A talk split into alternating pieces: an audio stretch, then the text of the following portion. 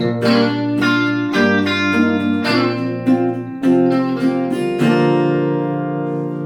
und herzlich willkommen zu einer neuen Folge Unlock the Future. Ich sitze heute wieder äh, mit Manu und Stefan zusammen und wir haben heute ein ziemlich krasses Thema. Ich bin gar nicht sicher, ob wir das wirklich besprechen wollen. Ich bin mir nicht sicher, ob unsere persönliche Beziehung das aushält. ähm, Manu, äh, worüber möchtest du denn reden? Ich möchte halt darüber reden, ob autonomes Fahren unbedingt die Zukunft sein muss. Um genau zu sein. Und vielleicht, um unsere Zuhörerinnen und Zuhörer da mal abzuholen, weil wir haben jetzt die letzten Folgen sehr viel über Autos und autonomes Fahren und Digitalisierung in der Automobilindustrie gesprochen. Und äh, um da jetzt einfach mal heute einen Knopf dran zu machen und das Thema vielleicht mal zumindest auf Zeit abzuschließen, habe ich gedacht, äh, reden wir heute mal drüber, ob es denn zwangsweise so sein muss, dass wir in, in Zukunft alle autonom unterwegs sind. Und vielleicht da einfach eine kurze Einordnung, weil äh, autonomes Fahren, ja, ist eben zum Beispiel was anderes als ein assistiertes Fahren oder ein automatisiertes Fahren.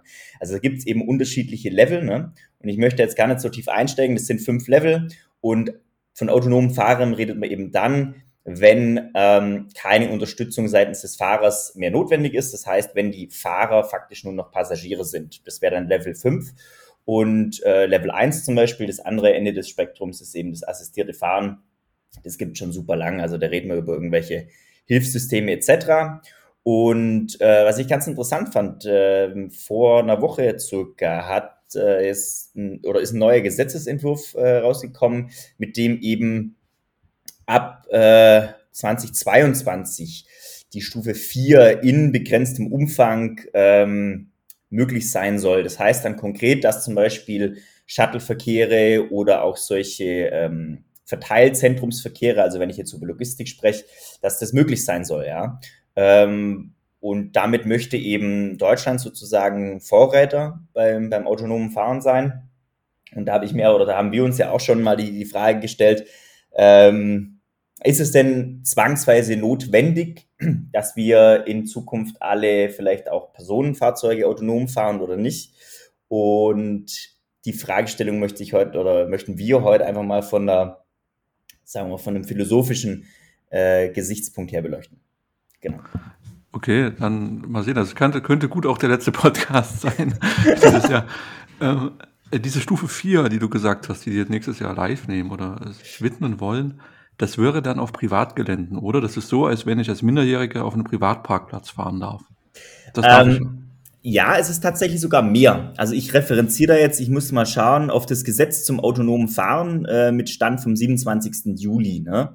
Und äh, das ist eben vom Bundesministerium für Verkehr und digitale Infrastruktur. Und da wird geschrieben, ich schaue gerade mal nach, da wird geschrieben, dass eben auch ähm, dass der Betrieb führerlose Kraftfahrzeuge wird für eine hohe Zahl von Einsatzszenarien ermöglicht. Also zum Beispiel Shuttleverkehre von A nach B, auch im öffentlichen Verkehr. Ne? Oder Hub-to-Hub-Verkehre, zum Beispiel zwischen zwei Verteilzentren, aber im öffentlichen Raum. Ja? Ähm, hier reden wir allerdings nicht vom autonomen Fahren, sondern wirklich nur von, oder was heißt nur, aber von Stufe 4. Das heißt noch nicht vom vollautonomen Fahren, sondern von dem äh, ja, automatisierten Fahren, wenn du so willst. Genau. Und da ist, da hat mich, oder ja, da. Das klingt ja total sinnvoll, ne? Und ja, ich glaube, ja, das, also, das ist auch sinnvoll. Aber was, wenn man jetzt mal die Stufe weitergeht, und das ist ja eigentlich das Spannende, wenn man sagt, okay, man hat autonome Autos, die überall fahren dürfen. Das ist ja so ein bisschen, oder das ist nicht ein bisschen, sondern das ist das, was propagiert wird, dass das vielleicht der, der Heilsbringer sein könnte, der digitale Heilsbringer, äh, weil effizienter, weil etc. pp. Und ich habe mich da einfach mal ähm, zweier Bücher von, von äh, David, Richard David Brecht bedient und möchte es einfach mal in den Raum werfen, weil wir, wir sind ja irgendwie an der Schnittstelle zwischen Menschen und zwischen Digitalisierung. So. Und ich werfe jetzt einfach mal drei Thesen in den Raum und die können wir mal gern diskutieren. Die sind, wie gesagt, von, von äh, Brecht entliehen, ja. Die erste These, die jetzt gegen die äh, das autonome Fahren in Zukunft spricht, ist im Grunde die Unvergleichbarkeit. Was meine ich damit? Brecht sagt ganz klar, die ähm, Städte, in denen das autonome Auto entwickelt wird, also insbesondere Silicon Valley, die sind eben von ihrer Verkehrsinfrastruktur her nicht mit äh, zum Beispiel europäischen Großstädten vergleichbar. Ja? Das heißt, ich habe da eben äh, Altbauten, ich habe da deutlich engere Straßen, verwinkelte Straßen etc. und eben nicht so weitläufige amerikanische Straßenverhältnisse. Das heißt, ähm, die Komplexität von autonomem Fahren, wenn man es denn will, in Zukunft ist eben in Europa ungleich schwerer als jetzt zum Beispiel in den USA. Das meine ich mit Vergleich Unvergleichbarkeit. Dann die zweite These, die ich in den Raum werfen will, ist die Unvereinbarkeit. Und das ist eigentlich auch schon die wichtigste These. Auf einen Satz formuliert ist es, man darf niemals ein, ein Leben gegen ein anderes Leben abwägen. Und das ist, glaube ich, die Kerndiskussion beim autonomen Fahren. Da geht es ja immer darum, kann man ein autonomes Fahren so programmieren, dass wenn es irgendwo auf ein, ich sage jetzt mal, auf ein Kleinkind und auf eine Oma zufährt, dass es sich in dieser Situation, wenn es keine andere Ausweismöglichkeit gibt, richtig entscheidet, also moralisch richtig entscheidet. Und da sagt Brecht ganz klar, Moral kann niemals von einer Maschine oder von einem Algorithmus getroffen werden, weil setzt Freiheit voraus, hat ein Algorithmus per Definition nicht. Das heißt, These 2 ist Unvereinbarkeit. Ich darf niemals Menschenleben gegeneinander abwägen und deshalb, allein deshalb ist autonomes Fahren schon ausgeschlossen. Ähm, und dann eben die dritte These, Unterschiedlichkeit. Das heißt, wir gehen beim autonomen Fahren ja immer davon aus, dass ich einen Schalter umblicke und es dann heißt, okay, jetzt sind alle Autos autonom. So ist es ja aber nicht, sondern ich habe ja wie beim Pferd oder bei der Pferdekutsche auch halt eine gewisse Übergangszeit, da gibt's Pferde und Autos. Und so wird es wahrscheinlich auch, wenn man in Richtung autonomes Fahren denkt, normale Straßenteilnehmer oder heutige Straßenteilnehmer geben und zukünftig halt noch autonome Autos dazu. So. Wenn ich jetzt aber an einen zweieinhalb Tonnen SUV denke und an ein möglichst klein gebautes autonomes Auto, weil das braucht ja nicht mehr besonders groß sein, ne, ähm, ziehe ich halt als autonomer Fahrer immer oder als autonomer Passagier immer den kürzeren, wenn ich einen Unfall habe. Ja? Also allein aus Verkehrssicherheitsgründen ist es auch schon wieder Quatsch. Ähm, zusammengefasst drei Thesen im Raum. Unvergleichbarkeit, Unvereinbarkeit, die wichtigste These, und Unterschiedlichkeit. Und deswegen sage ich, autonomes Fahren ist, geht nicht. Sollte gesetzlich verboten werden. Also ich würde an der Stelle mal hinten anfangen, ne? Also äh, da, wo man, äh, wo du halt, wo die These sagt, dass wir erst einen gewissen Prozentsatz an autonomem Fahren haben werden. Ähm, klar, du wirst nicht von heute auf morgen autonomes Fahren haben. Ähm, da ist ja das große Versprechen von Tesla. Die sagen ja, okay, das ist ein Softwarepaket, das kannst du dir kaufen. Übrigens auch eine sehr spannende Sache, Entwicklung iterativ äh, zu, zu monetarisieren. Ne? Die äh, iterativ bauen die ja, entwickeln die ja so lange, haben immer wieder äh, halt diese, äh, dieses Tier 4 äh, und so weiter halt versprochen. Die Leute bezahlen ja heute schon dafür. Ähm, und äh, da fahren ja schon jede Menge Autos, die die technische Basis dafür hätten. Also ich denke, so ein Migrationspfad sieht bei den meisten Herstellern so aus, du hast Hardware quasi auf der Straße, die das dann kann und lieferst das irgendwann per Software weiter. Ne? Ähnlich wie heute irgendwie ein Smartphone-Feature funktioniert. Du wirst erst irgendwelche AR-Anwendungen haben, wenn da so ein Laser, wenn, keine Ahnung, x Prozent der Smartphones halt einen Laserscanner irgendwie hinten drin haben. Ähm, weil einfach das ist einfach nicht plan, nicht so planbar, ne? wann, wann genau dieses autonome Fahren so zuverlässig ist. Da bringe ich auch mal ein Beispiel. Äh, auf der Straße haben wir irgendwie zwei Dimensionen. Ähm, ne? Ich kann irgendwie, ich kann in zwei Dimensionen mein Auto bewegen. So, ähm, da habe ich die zwei anderen Extreme. Äh, bei Zügen wurde auch immer schon mal äh, probiert, autonom das Ganze zu machen. Da habe ich eine Ebene, ne? einfach nach vorne, beschleunigen, nicht. Und das ist sogar auf noch Schiene. So, und dann gibt's noch die, äh, noch die in drei Dimensionen bei den Personendrohnen, die auch immer mehr, wo auch immer mehr geforscht wird, wo es auch schon den ersten, die ersten äh, Anwendungen public gibt in, in halt China, weil die Leute können dafür keinen Führerschein machen. Das geht nur autonom. Ne? Irgendwo dazwischen findet sich das Auto äh, halt wieder. Das sind so meine Gedanken dazu. Ähm, äh, du hattest äh, jetzt, also Züge, ja, das gibt's, fahren schon in Japan seit vielen Jahren. Autonome Züge oder U-Bahn ist das. Ähm, und du hattest jetzt gesagt, dass du daran glaubst, dass ab einer gewissen, bei einer gewissen äh, Dauer oder die jetzt äh, von Zeit, die jetzt verstreicht, dass dann genügend Hardware durch die Straßen rollt, die ich nur über ein Software-Update nachrüsten muss. Ähm, das nehme ich jetzt einfach mal als Voraussetzung an. Dann bedeutet aber autonomes Fahren, dass wir nicht davon reden, dass 80 Prozent der Fahrzeuge autonom fahren können. Oder 95 Prozent. Das müssen alle sein. Sobald da einer an einem Auto sitzt, der sich irrational verhält, sind wir ehrlich, einer von uns dreien könnte es auf jeden Fall immer sein, äh, wird das ganze System stehen bleiben. Das heißt, du redest davon, dass du ein Verkehrssystem komplett kontrollieren müsstest.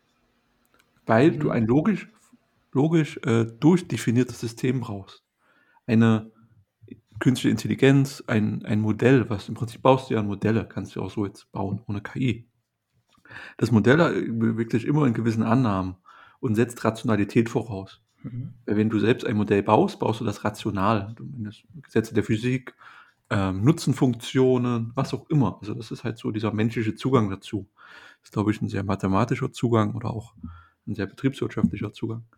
Und das heißt, dieser Übergangspfad, der ist sehr schwer darstellbar. Der wird auf jeden Fall ein harter Schalter sein, Mhm. damit du halt den einen Knallkopf nicht erwischst, der das halt nicht hat und sich hier benimmt, wie er möchte. Und oder der es sich vielleicht gar nicht leisten kann. Kommen wir mal auf den anderen Ebene, der vielleicht noch ein älteres Auto hat. Also diese Zeit geht dann auch nicht rum. Es ist so- auch eine soziale Frage, die du mit drin hast. Das heißt, dieser Punkt ist sehr, sehr schwierig Mhm. ähm, zu lösen. Und ich möchte gerne noch die Frage reinstellen, warum autonomes Fahren? Könnt ihr mir das beantworten, was Das- denn dieser große, super tolle Vorteil sein soll von autonomem Fahren? Also ich würde erstmal darauf reagieren, was du gesagt hast. Ich gebe dir natürlich recht, ähm, so ein Migrationspfad, wenn man den dann annehmen würde, der hängt natürlich von vielen ab. Ne? Es muss klar sein, es muss gesellschaftlich gewollt sein. Also die Leute müssen es wollen, die müssen den Quatsch kaufen. Irgendwann ist es auch mal wirtschaftlich ist eh gewollt, wenn die Produkte für da sind, dann gesellschaftlich. Und dann ist es politisch gewollt. Und ich möchte daran erinnern, dass ähm, irgendwann halt gab es auch mal keine Gurte, kein ABS, kein ESP, also immer mehr Assistenzfunktionen. Und warum sollte nicht äh, irgendwann politisch verpflichtend zu Maßnahmen kommen, halt so Tier 1, ne? Irgendwie Spurhalteassistent, Notbrems, wenn da irgendjemand halt ist, so, dass, dass die anderen Autos, die vielleicht jetzt nicht autonom fahren, weil sie billiger sind, ähm, sich aber trotzdem äh, äh, konform verhalten, technisch gesehen so nach außen Blackbox-mäßig wie es ein autonomes Fahren. Also das ist natürlich jetzt, das sind ganz viele Sachen, die eintreten müssen, dass das halt wird, aber es wird ja gerade an allen Ecken äh, äh, daran gearbeitet, ne? Zur Vehikel, zu Vehikelkommunikation über 5G war- äh, wurde, wird schon die letzten Jahre diskutiert. Ne? Und am Ende des Tages ist es vielleicht fürs äußere Verhalten des Autos egal, ob da ein Mensch drin sitzt oder ob das autonom fährt. Weil der Mensch so weit in dem Auto eingeschränkt wird, wie ein ABS heute sagt, so, du kannst zwar gerne bremsen, aber ich unterbreche deine Bremse, dass dein Rad nicht dreht. So, oder da ist jemand, wie Volvo hat ja ganz viele Assistenzsysteme. So, und wenn die gesetzlich verpflichtend wären, um quasi die anderen Autos auch Stück für Stück kompatibler zu machen, das dauert lange, ne? Das werden wir nicht in den nächsten zehn Jahren sehen, weil dann immer noch der kleine Fiat, der dann 20 Jahre alt ist, oder, keine Ahnung, das Auto, was wir haben, den Mercedes, das ist halt auch alt, das kann nichts. Kann Gas geben, kann bremsen, schönen Tag. Da reden wir aber von zwei verschiedenen Dingen, Stefan. Das eine ist, du hast Assistenzsysteme, alles, was, sagen wir mal, nicht autonom ist. Unterscheiden wir mal zwischen automatisiert und autonom. Automatisiert hat der Mensch die letzte Entscheidung. Und ich möchte mal ein plakatives Beispiel bringen, was ich, ich weiß nicht mehr, wo ich es gelesen habe. Ich meine in New York Times, ich bin mir aber nicht mehr sicher. Da war es so, dass eine Drohne, die wurde, die wurde ferngesteuert, eine Drohne, ne, äh, hat ähm, im Iran eine Hochzeitsgesellschaft missinterpretiert als Terroristen, weil das Bewegungsmuster dieser ausladend feiernden Gäste auf dem Boden, 30 Leute oder so, hat so ausgesehen, als hätten es auch Terroristen sein können. Der Operator dieser Drohne hat im letzten Moment das Feuern von einer, von einer Bombe verhindert. Ne? Das ist automatisiertes Fliegen, automatisiertes Erkennen von Mustern etc. pp. Die letzte Kontrollinstanz muss zwingend bei einem Menschen liegen, weil nur dieser Mensch kann moralisch oder unmoralisch handeln. Das kann eine Technik nicht. Ne? Manu, du gehst jetzt ja schon super in, de, in deine zweite These rein. Ich möchte Stefan auch nicht vom Haken lassen, wer die dritte in den Raum geworfen hat. Ähm, da er hat ja komplett äh, ignoriert, dass wir von, wenn wir von autonomem Fahren reden, dass wir sagen, alle Autos müssen miteinander kommunizieren können, die muss ich kontrollieren können, ich muss was darüber wissen. Zu argumentieren, das ist im Individualfahrzeug, dann habe ich ein Software-Update gekriegt und dann geht das bei mir, klar. Das ist eine ganz andere Größenordnung. Und alles sicherstellen, die werden noch keine 99% reichen, um einen sicheren Verkehr zu haben. Was natürlich passieren kann, wie du sagst, dass es mal ein Gesetz gibt, das das irgendwie vorschreibt. Das dauert bestimmt 30, 40 Jahre, bis sowas gibt. Bis sich Gurtpflicht und ABS durchgesetzt hat, auch eine Weile gedauert. Ich weiß, ich bin auch noch in Autos gefahren, da gab es hinten keinen Gurt. Ähm, in, ihr bestimmt so auch. alt bist du. genau, so alt bin ich, ja, bin immer noch nicht der Älteste im Raum. Ähm, aber das heißt, da auf einen politischen Willen zu setzen oder zu hoffen, finde ich echt mutig, weil ich glaube, bis dahin hat, haben, da, haben die Wirtschaftskonzerne schon längst die gesamte Lust am autonomen Fahren verloren. Das ist ja nur so eine Nebenannahme, ne? Also ich, ich bringe zwei Beispiele. Ähm, du hast das mit dem Drohnen gebracht, Manu. Äh, es mhm. gibt zum Beispiel bei den zivilen Drohnen heute, gibt es ein Geo, Geofencing halt drin. Ne? Du kannst in bestimmte Zonen mit der Drohne einfach technisch nicht fliegen. Das wird implementiert, die weiß, wo sie ist. Flughafen, die bleibt dann da einfach stehen. Ne?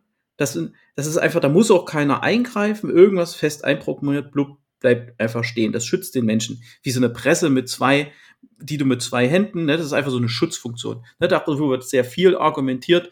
Schutzfunktion. So. Das zweite ist, ähm, guck mal, wie schnell diese grüne, blaue, schwarze Plakette kam. Hier für die Autos, für irgendwelche Umweltzonen. Wie schnell du Umweltzonen hattest. Und ich hatte vor, letztes Jahr hatte ich einen, da sind wir zu einer Hochzeit gefahren. Ich hatte so einen neuen, neuen Passat geliehen. Wir sind über die Autobahn gepeitscht und ich habe da mal alle Knöpfe ausprobiert, ne? Alle Assistenzsysteme.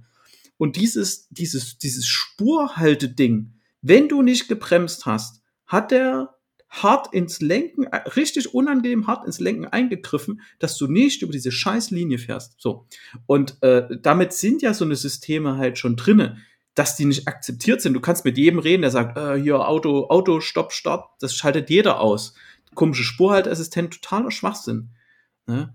Aber äh, es gibt die Wahrscheinlichkeit, ich rede ja in Wahrscheinlichkeiten, ne? Und die Wahrscheinlichkeit, ich bin ja jetzt auch ein bisschen im Pro-Argument, ne? Also sonst wird das ja hier nicht spannend. Genau, genau. und, ähm, es, es, gibt für mich, es gibt für mich wirklich Punkte, wo ich sage, okay, ist gesellschaftlich gewollt. Wir beleuchten mal nicht die Wirtschaft. Die Wirtschaft ist eh durch andere Kräfte, ne? Aber gesellschaftlich und politisch wird dieses Thema den Weg finden. Ich hoffe auch, wie du, in 30 Jahren, weil das einfach Zeit braucht und nicht in 10.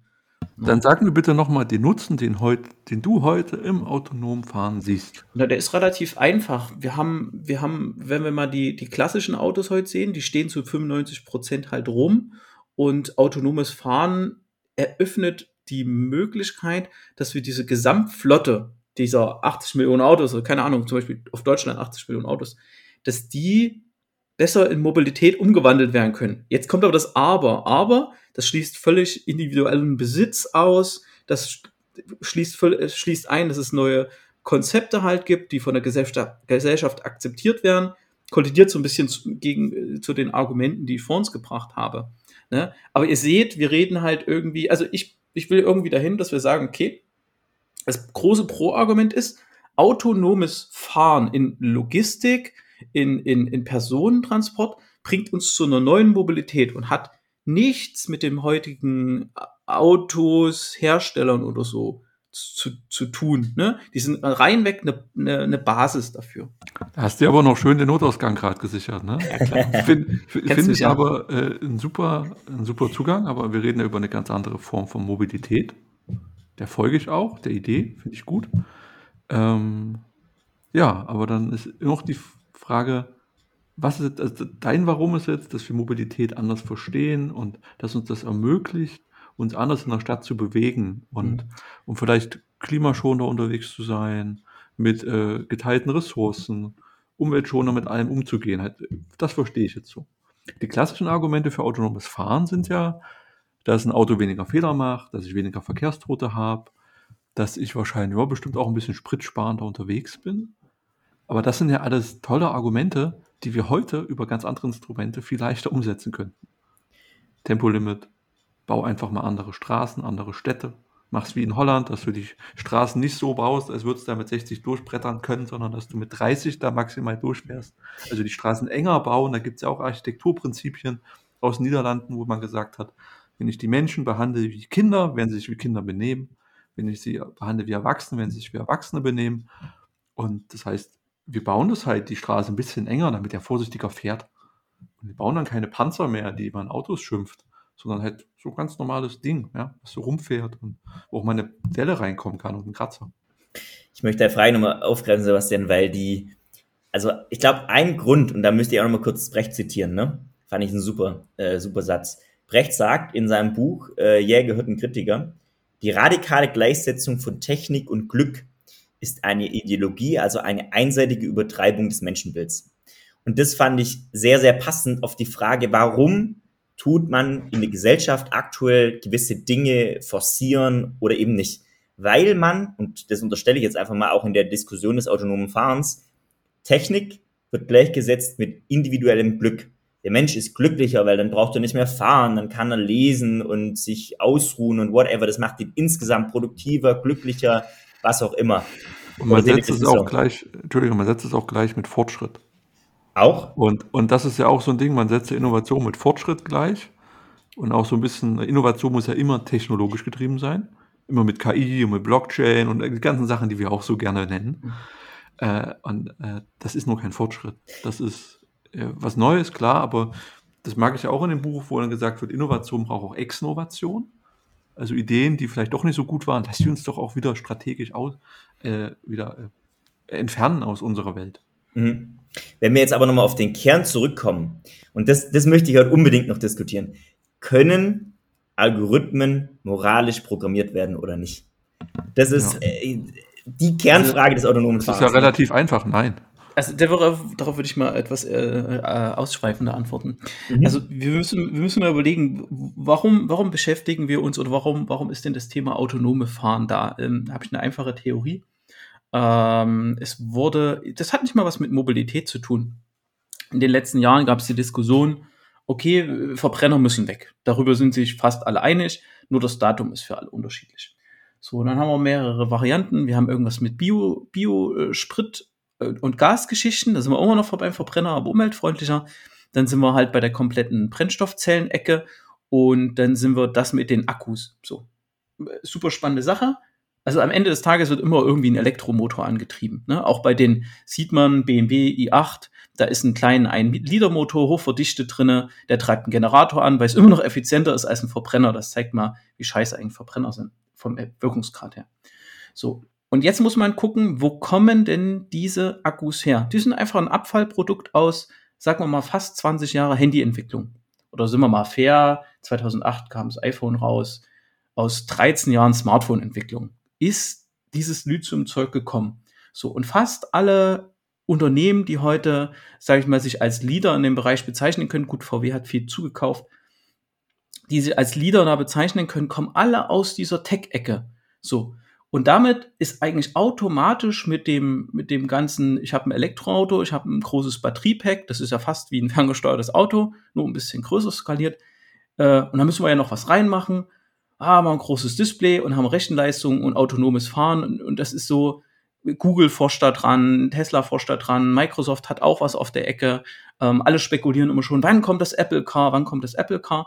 Das kommt ganz stark aus dieser Ecke. Und dann muss man mal dahin gehen, gucken, was treibt denn diese Firmen, die der Digitalisierung machen, an? Die sind A, relativ groß, haben ein Selbstbewusstsein ohne Ende. Und jetzt kann jeder mal in sich gehen und mal überlegen, was Facebook, Apple und Google von Moral halten und wie die hinter verschlossenen Türen äh, über dieses Moralthema denken. Da denken nämlich genauso wie ein BMW, ach, wir werden die nächsten 20 Jahre noch Verbrenner machen. Oder eine Daimler, oh, wir wollen immer unsere 5 Liter, irgendwas, da war ein bisschen Hybrid. Das war die gesetzlichen Grundlagen, so Punkt. Und, und das ist meine Theorie, wo der Quatsch herkommt. Ne? Jetzt können wir natürlich unsere individuelle Meinung halt haben. Ne? Ich finde auch äh, autonomes Fahren im öffentlichen Verkehr hoch, hochkritisch. Also wird ja immer das Beispiel gebracht, das Auto fährt da lang und da sind irgendwie drei Kinder und drei Nonnen. So, was überfährst du? Die Entscheidung, ja, also ich will gar nicht wissen, wie so ein das System äh, äh, designt werden sollte. Ne? Du, du, jede, jede, jede Kettensäge hat irgendwie einen Schutz, dass man da keinen Finger reinstecken kann. Alles heute heute so safe gemacht. Wir haben uns so dran gewöhnt in unserem in diesen erste Weltländern, dass so wenig Leute draufgehen. Ne? Wir gehen irgendwie an Krankheiten noch drauf, weil wir zu fett sind und rauchen und irgendwie Waffen putzen in Amerika, ne? Und die sich da selbst erschießen dabei. Ähm, wir sind, wir sind halt an der, an der Stelle, können wir uns gar keine, können wir dort uns gar nicht so viel Tote äh, äh leisten. Ne? Also das, es geht halt gar nicht. So, aber ich denke, dass es eine politisch-gesellschaftliche Brücke dahin geben wird und wie die halt aussieht, das können wir gerne diskutieren und fände ich auch spannend. Okay, das waren wieder so viele Sachen äh, spannend. Ähm, ich stimme dir zu, dass die Leute, die in den großen Firmen, in, in großen Tech-Konzernen arbeiten, in den USA und das gerade alles bestimmen, dass die wahrscheinlich ein sehr makabres Menschenbild haben. Und auch ein sehr unmenschliches Menschenbild und eigentlich ein sehr fieses Menschenbild. Du kannst ja nur mal Ray Kurzweil googeln, den Google-Technikchef, der irgendwie total drauf steht, superintelligente Maschinen zu entwickeln, die dann das Weltall beherrschen. Und wir damit den Menschen überwinden. Also der muss auch äh, interessante Erfahrungen gemacht haben als junger Mensch. Ähm, ähnlich sind dann diese transhumanistischen Ansätze von Elon Musk oder die du bei Cyberbank dir angucken kannst. Das sind auch gnadenlose Dystopien. Das hat nichts mit Menschlichkeit zu tun. Wir haben letztes Jahr beim Beginn der Pandemie gelernt, dass Mensch ein Teil der Natur ist und so ein Virus für uns viel gefährlicher ist als so ein Handyvirus oder Computervirus. Das heißt, ich habe mehr mit diesen äh, Vögeln da draußen auf dem Baum zu tun, als mit dem Fernseher, der bei mir näher dran steht. So, das heißt, die Frage ist, was ist, was ist ein Mensch und wie begreife ich einen Menschen? Ähm, zurück zu dieser Moralfrage. Ich kenne mich da jetzt, ich habe da was dazu gelesen und auch viel gelesen und ich finde das auch spannend. Deswegen alles, was ich sagen kann, kann falsch sein. Also kann wissenschaftlich falsch sein. Ich glaube, denke, Moral definiert Regeln für menschliches Zusammenleben und hintersetzt auch für dich so gewisse äh, Grundtendenzen. Was ist richtig, was ist gut, das ist irgendwie so eine menschliche Empfindung. Also dafür brauchst du schon sowas wie Emotionen und Gefühle. Ähm, auch mehr als nur ein neuronales Netz, was wir Gehirn nennen. Weil wir wissen ja, der Körper hat eine elektrische Reizweiterleitung über das Nervensystem. Aber es gibt ja auch eine Reizweiterleitung über ähm, Hormone, über einen chemische Wege. Und in einem neuronalen Netz ist das halt nicht vorgesehen. Dann äh, arbeiten wir ja also man versucht ja über das, über neuronale Netze so ein Hirn nachzubilden.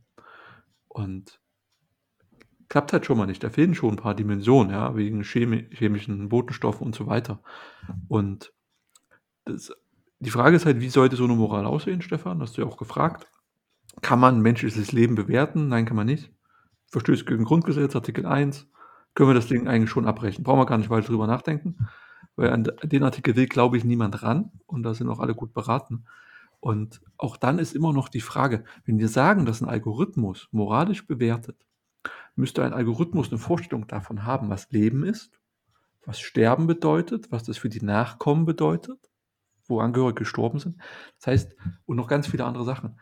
Das heißt, du müsstest ein technisches Gerät, das nur aus so Kabeln besteht, das kein Gefühl für Zeit hat, kein Gefühl für Beziehung, für Menschlichkeit, für Nähe, für Berührung. Äh, dieses kalte, metallische Ding äh, soll eine Entscheidung treffen, für die es null Verständnis hat. Also gar kein Verständnis haben kann. Wie soll so etwas vonstatten gehen? Ich würde gerne noch was einwerfen und auch eine technische Lösung anbieten.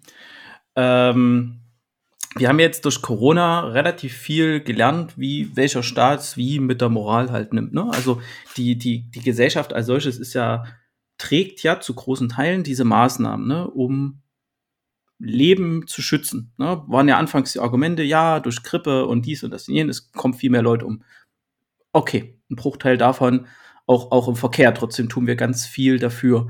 Ähm, und ich sehe halt auch in der Bevölkerung oder ich sehe halt dadurch auch weltweit gibt es ein hohes Maß an Moral in den Menschen, dass Maßnahmen ergriffen werden, um äh, Menschenleben zu schützen. Corona hat trotzdem, trotz der Maßnahmen, zwei Millionen Tote jetzt gefordert weltweit. Aber ähm, trotzdem wird, wenn man mal von den Demos absieht, eine Minderheit, sind die meisten Leute bereit, äh, Maßnahmen über sich ergehen zu lassen, um, um Menschenleben zu schützen. Ne? Also gleiches gilt halt auch für das autonome Fahren. Keiner akzeptiert oder toleriert, selbst wenn es von der Politik vorgegeben ist, hat man gesehen, Großbritannien, die Maßnahmen werden komplett abgeschafft. Die Leute sagen, ja, seid ihr eigentlich doof zu großen Teilen. Die akzeptieren es einfach nicht. Das könnte ähnlich beim autonomen Fahren sein, dass es halt einfach nicht akzeptiert wird, sobald da einfach Leute draufgehen. Ähm, technische Lösung.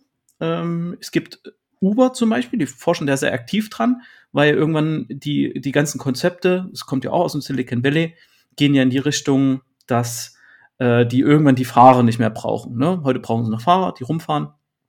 Äh, aber mega rechnen würde sich erst, wenn du die Fahrer aus der Gleichung rausnimmst. Und die gehen Weil die ja so exorbitant gut bezahlt sind, ne?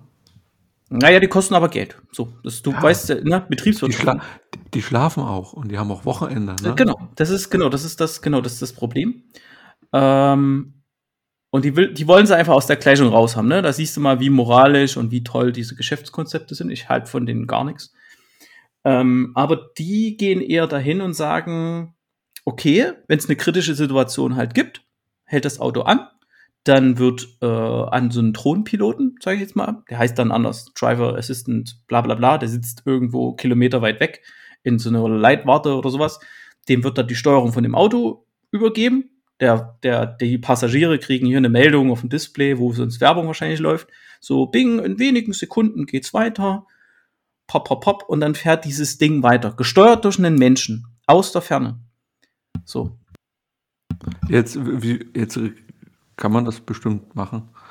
Die Frage ist doch jetzt aber, wir reden über eine Situation, wo du einen Unfall verhindern musst. Das heißt, du bist mit Tempo 50 unterwegs in der Innenstadt, mhm. da kommt gerade ein Auto oder da kommt irgendwie so ein, ein, ein Fahrradfahrer, hat, äh, kommt einfach auf die Straße geschossen. In, in den Sekundenbruchteilen kannst du doch schon, wenn du in dem Auto sitzt, gar nicht handeln. Und das heißt, ich glaube, was eine Lösung wäre, und die schlägt auch Brecht in dem Buch vor, dass er einfach sagt, okay, wenn dann, wenn da was passieren könnte, dann soll das Auto bitte immer nach rechts ausweichen. Oder und wenn rechts kein Platz ist, soll es nach links ausweichen. Genau, das ist diskriminierungsfrei ist. Das ist, eine, das ist die einzige Form, wo du es wahrscheinlich lösen könntest, weil du da keine moralische Abwägung von Leben durchführst. Hm.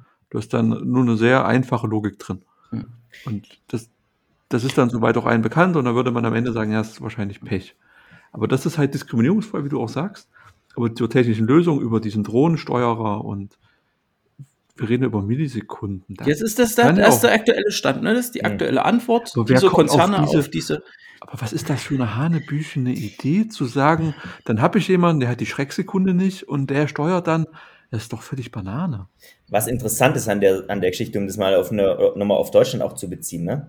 Ich würde mir unterstellen, dass auch Politiker und Politikerinnen, die sich da jetzt gerade Gedanken machen, wissen, dass weder Uber noch, noch die großen GAFAs dieser Welt die Moralapostel sind oder überhaupt ein moralisches Grundverständnis haben, wie wir drei das teilen.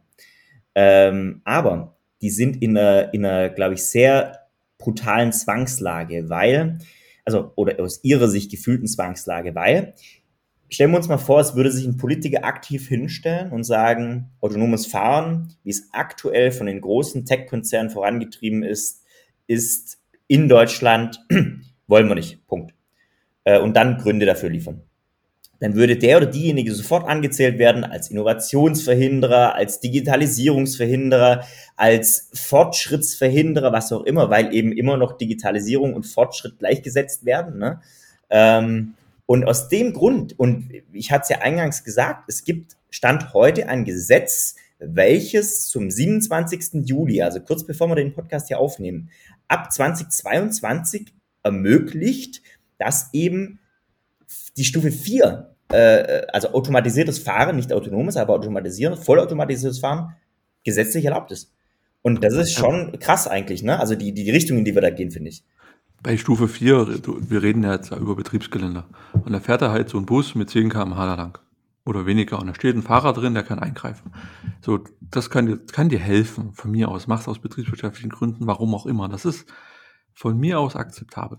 Der andere Punkt ist sehr spannend, den du ansprichst dass Leute sich vielleicht gar nicht trauen, offiziell Gründe dagegen zu liefern, weil sie Angst vor der Konsequenz haben.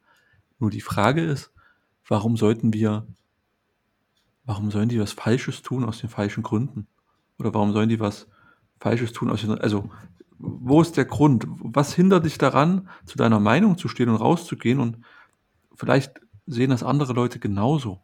Und dann gibt es auch einen, einen Konsens und das ist doch das, was wir von, einer, von Politik und von politischer Führung und auch anderen äh, Führungsfiguren einfach auch mal erwarten, zu einer Meinung zu stehen und die auch auszuhalten. Also ich sehe die, die Gefahr, die, die Manu halt gerade, äh, dass das aus der Politik kommt, sehe ich auch sehr gegeben.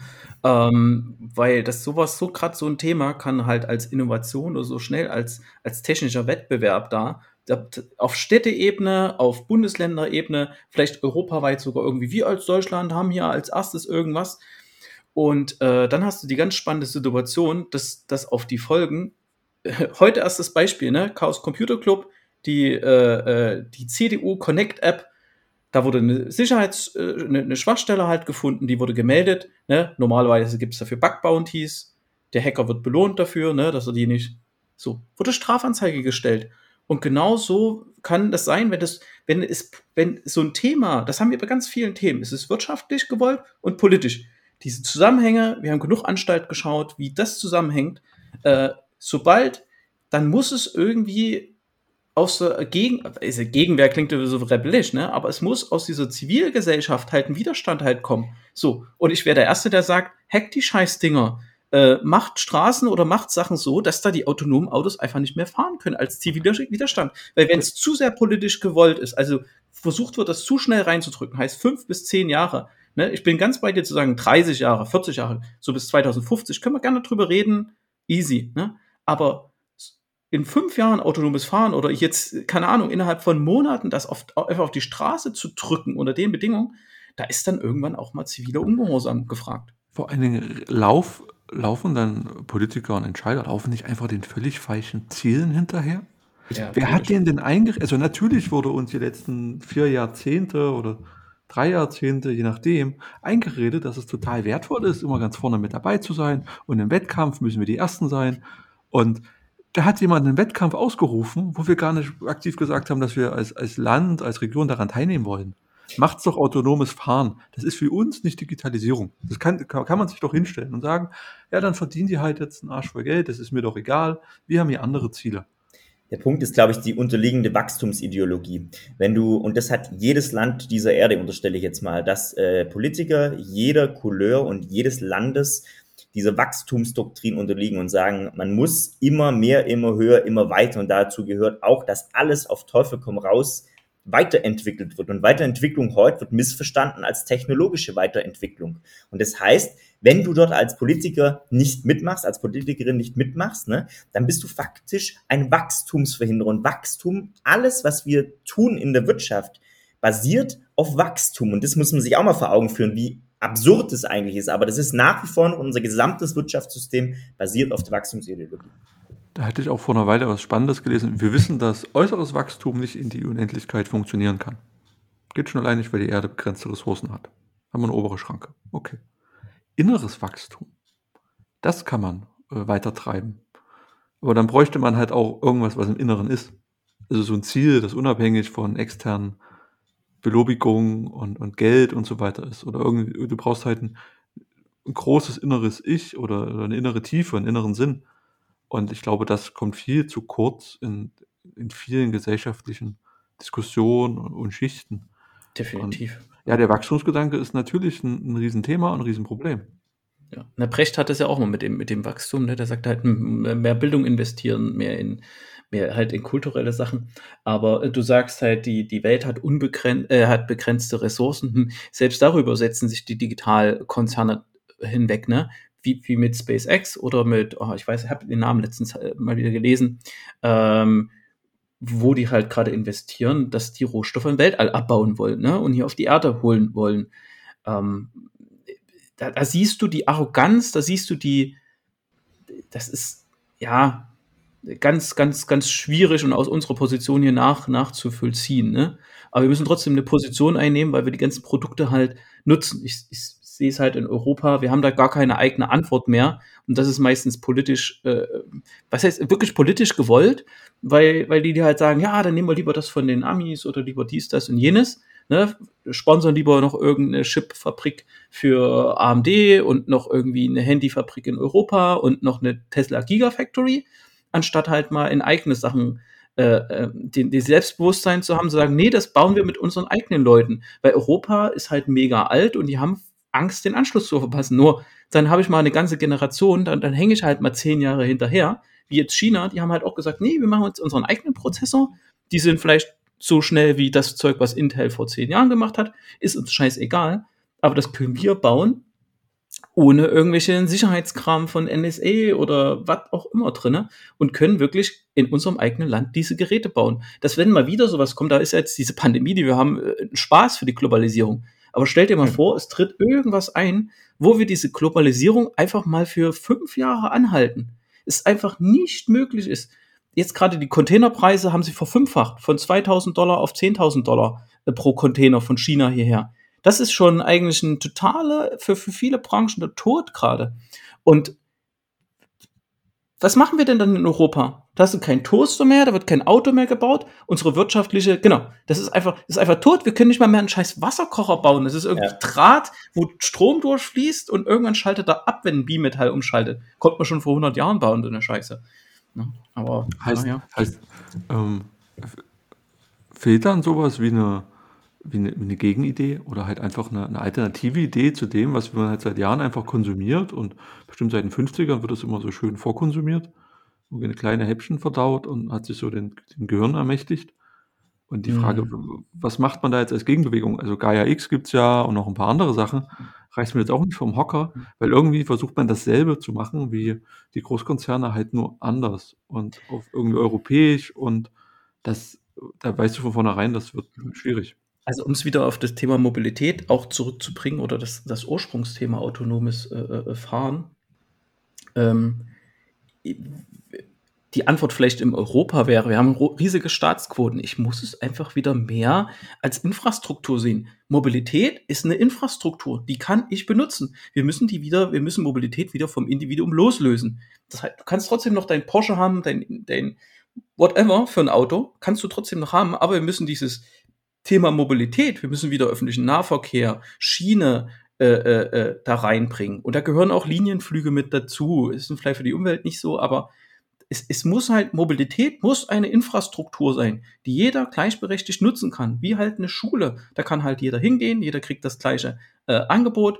Ne? Und das kann nicht sein, dass ich eine Bahn privatisiere und wer halt irgendwie planbar früh buchen, bezahlt wenig und, und wer dann keine Ahnung, kein Internet hat, hat schon die Arschkarte, weil er zum Bahnhof muss und muss Vollpreis. Den ICE wird nie ICE nutzen, wird halt, hat kein, ne, Mobilität heißt, der ICE fährt immer, auch wenn er mal leer fährt, und der ICE fährt immer für den gleichen Bereich. Und das sehe ich halt so, es muss wieder völlig public werden, Mobilität. Nur so ja. kriege ich dort halt den Change hin. Individueller Besitz, von mir aus gerne. Ähm, das heißt aber auch, wir müssen halt zu großen Teilen auch diese Stadt wieder völlig bereinigen von diesen, von diesem individuellen, äh, äh, äh, keine Ahnung, dieses Auto, diesen Besitz. Ich blockiere damit vier, fünf, sechs Quadratmeter äh, äh, Parkfläche. Da könnte ein Baum sein, da könnte ein Spielplatz sein.